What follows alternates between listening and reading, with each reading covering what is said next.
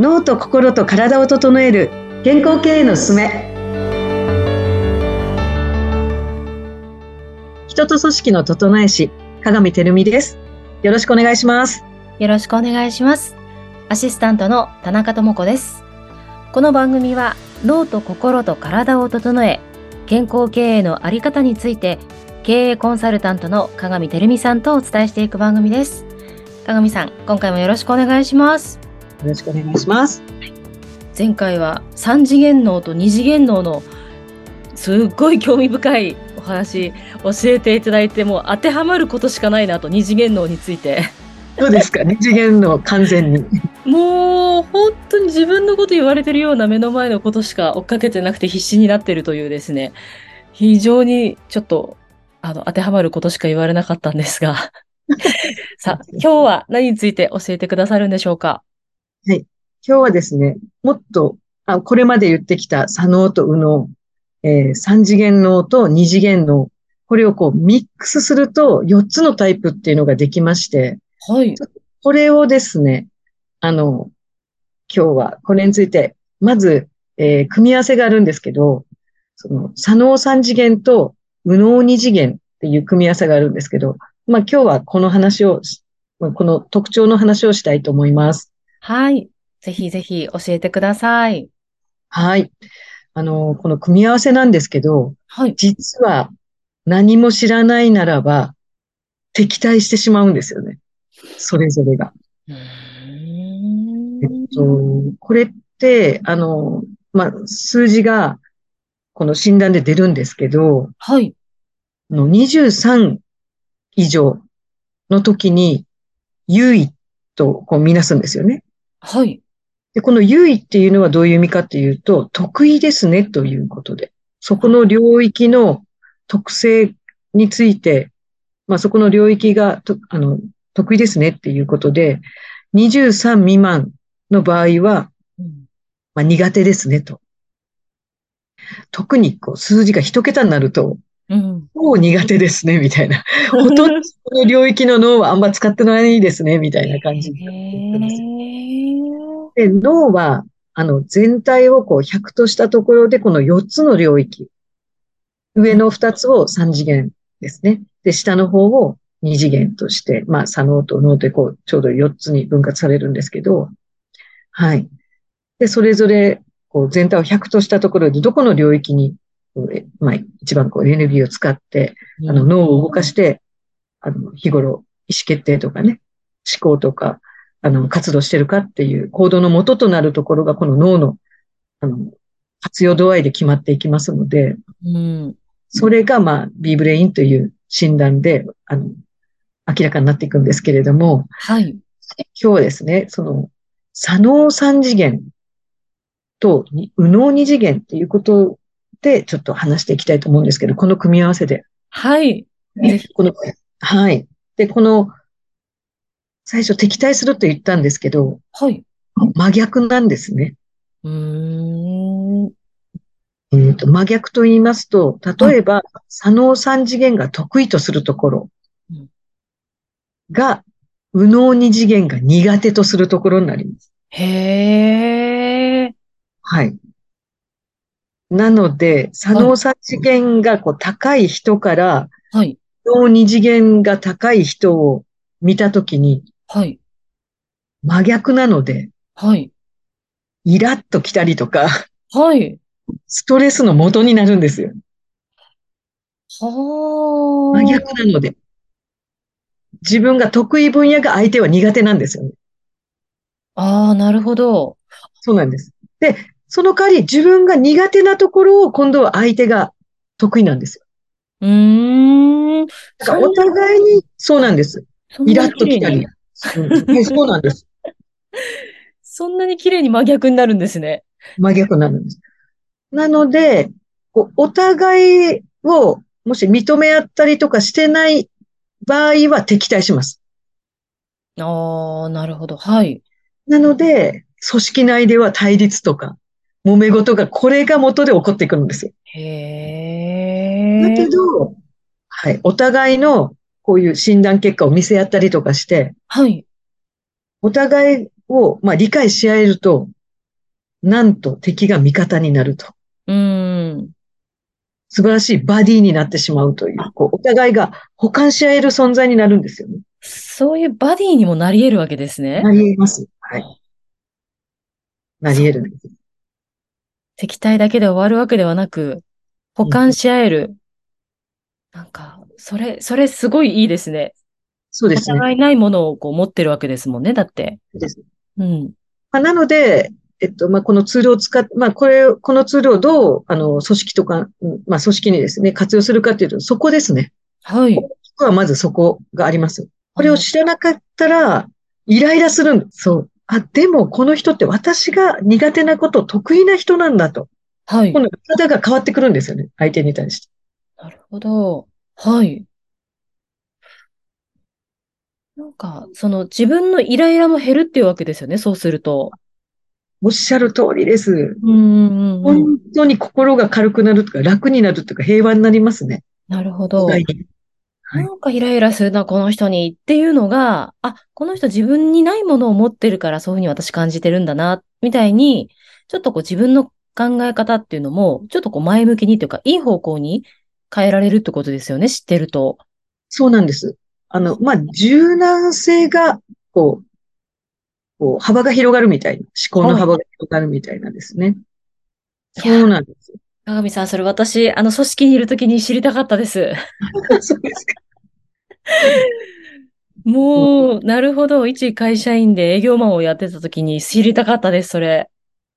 なるほど。イライラすることいっぱいありました、社内で。で、なんであの人がこういう、こう、口調で言うんだろうかっていうのが理由があるんですよ。あるんですね。あります。なので、はい。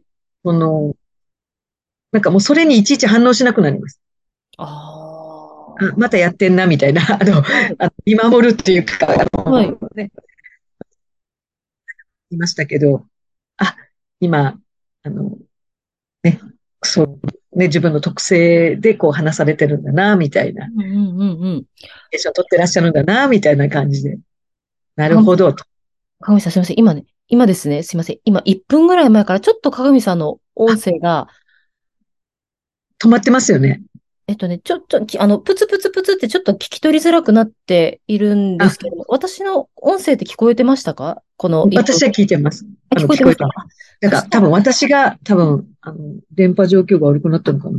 了解。そしたら、またどの画面辺ぐらいから？うん画面オフにしていただいてもいいですか？で、また続きからちょっとお話を伺えれば。あ、ありがとうございます。どの辺ぐらいからです？えーっと、どうしようかな。あ、あれか。上司が、あれですよね。上司が、上司というか、その、怒ってるっていうのをなんかこう、俯瞰で見れるようになる。あ、なんかまたやってんなーぐらいにうん見れるようになるとそうで。すね。はい。じゃあ、私もっとそれ先に知りたかったですって今言いますね。うん。うん。鏡さん、それ私もっと先に知りたかったです。自分が会社員だった時に、あの、いっぱいありました。なんか、イライラすること。ありますよね。はい。そうなんですよ。そしたら、その、なんでしょう、こう反応して自分も、こうね、メンタルやられていっちゃうみたいなね、そうなるんですけど、うん。なそうなんですよ。るほど。その、例えば怒ってるとか自分に対して何かこう投げかけてる、嫌な言葉を投げかけてるっていうのを冷静に見れるようになるわけですね、自分が。あ、そうなんです。あの、怒ってるんじゃなくて、あの、その時って相手は普通なんですよね。それが当たり前としてやってるので。はい。そうなんです。あの、そこにこう、大きな、なんでしょう、こう、まあ、も、もちろんストレスを抱えて表現している場合もあるかもしれませんけれども、もうその、その領域の特徴を、あの、表現して、こう、意思表示をしてるっていう感じなので、それをこう、客観的に見れるっていうかですね、この知識をあの持ってたらですね、この4つの脳の領域っていうところの特徴を事前に分かってたら、で、あの人はここが高いとか、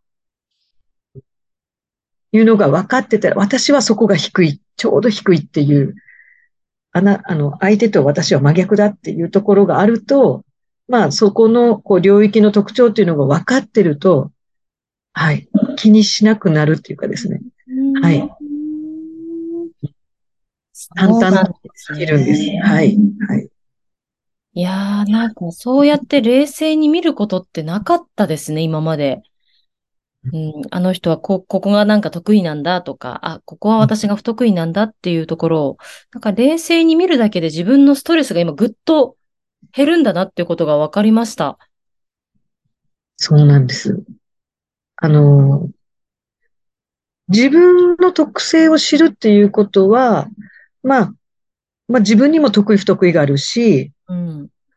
あの、長所、ね、短所もあるわけですから、はい。相手もそうなんですよね。で、どっちがいいとか悪いとかじゃなくて、はい。っていうことをこう、この診断をすることによって、はたとこう、またこう気づき直すっていうか、はい。知ってるつもりなんですけれども、忘れちゃってるっていう感じですよね、いつも。なるほど。うんあの、この脳診断は、やっぱはいりその個人で受けるというよりも、組織全体で受けることがおすすめですか？おっしゃる通りですね。あの、その組織内で皆さんがやっていくと、まあ、いわゆるこう動物占いとかあるじゃないですか。はい。こう相性とか。まあそういうのもこれで当然わかりますし、はい。その人がどれだけこの領域に対してこう、あの、得意なんだっていうこの数値のそのレベルで、うんその、あの、度合いっていうか、そういうのもわかるので、うん先にそれが知れると、なんか安心してその人にその領域の仕事とかタスクとかをなるほど。託して信じれるという。ああ。また信頼感も生まれそうですよね。信頼関係が強くなりそうですね。そうなんですよ。任せられるっていう、こう。うん。うん。へえ。あの、ちなみにその脳診断は1回でいいんですか？受けるの？それとも定期的に受けた方がいいんですか？あのですね、これって変わっていくんです。変わっていく。はい。あの、自分がこう成長していったりとか、いろいろこう、まあ思考の仕方が変わっていったりとか、まあ脳の使い方が変わるようなことをやったりとか、成長していくことによってこう変わっていくんですよね、使い方が。そしたら、また診断結果も変わったりとか、例えば二次元脳の人が三次元脳になれたりとか、左脳系の人が、例えば、えっと、役職が変わったりとか、部署が変わったことによって、そこの職種に応じた脳の使い方になったりとかして、三次元脳の人が二次元脳になったりとかされてるんですよ。あ、そういうふうに変わったり、変わることもあるんですね。変わるんです。本人さんの心がけで。へえ。だからですね、まあ定期的に、まあ、最低でも1年に1回ぐらいずつ見ていくと、はい。自分の変化が、周りの変化が、組織の変化が、こう定期的に見えていくので、うんすごいこう評価しやすいまあ評価っていうかですね、こう、すごいこう、自分のこう可能性、成長の可能性とかも、自分自身が信じられて、はい。さらにこう自己肯定感が上がっていくんじゃないかなと思います。ちょっと最後幸せな気持ちで あの聞かせていただきました。あの、はいえーまたちょっと次回もいろんなエピソードを交えて教えていただきたいと思います。はい、そうですね。今日も、あの、今日まだ続きがありますので、次はい回それをお話したいと思います。はい、ぜひお願いします。鏡さんありがとうございました。はい、ありがとうございました。